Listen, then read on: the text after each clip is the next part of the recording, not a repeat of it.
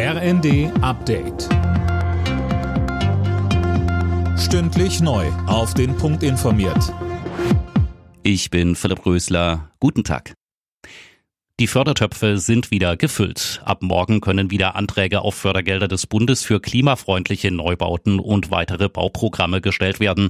Das kündigte Bundesbauministerin Geiwitz heute an. Christiane Hampe mit den Einzelheiten.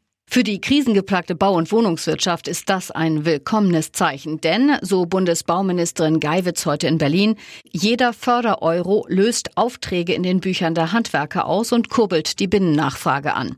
Die Fördermittel für klimafreundliche Neubauten waren Mitte Dezember plötzlich gestoppt worden, weil einfach keine Gelder mehr da waren. Das hatte für scharfe Kritik seitens der Baubranche gesorgt.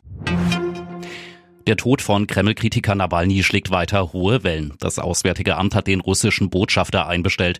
Die Umstände von Nawalnys Tod müssen vollständig und transparent aufgeklärt werden, sagte ein Regierungssprecher. Von Außenministerin Baerbock heißt es, man werde Russland zur Rechenschaft ziehen. Da haben wir als Europäische Union bereits Sanktionen auf den Weg gebracht bei massiver Verletzung der Menschenrechte in Russland. Und im Lichte dieses Sanktionssystems wird auch der Tod von Alexei Nawalny uns natürlich nicht nur weiter beschäftigen, sondern werden wir entsprechend weitere Sanktionsmaßnahmen dann entsprechend auf den Weg bringen. Mit einem stillen Gedenken ist in Hanau an die Opfer des rassistischen Anschlags von 2020 erinnert worden. Auf Wunsch der Angehörigen gab es keine politischen Reden. Heute vor vier Jahren hatte ein 43-Jähriger neun junge Menschen erschossen. Dann tötete er seine Mutter und sich selbst. Die EU-Außenminister haben einen Militäreinsatz im Roten Meer beschlossen. Ziel ist, Handelsschiffe zu schützen, die von Houthi-Rebellen angegriffen werden. Auch Deutschland will sich an der Mission beteiligen. Eine Fregatte ist schon auf dem Weg ins Rote Meer.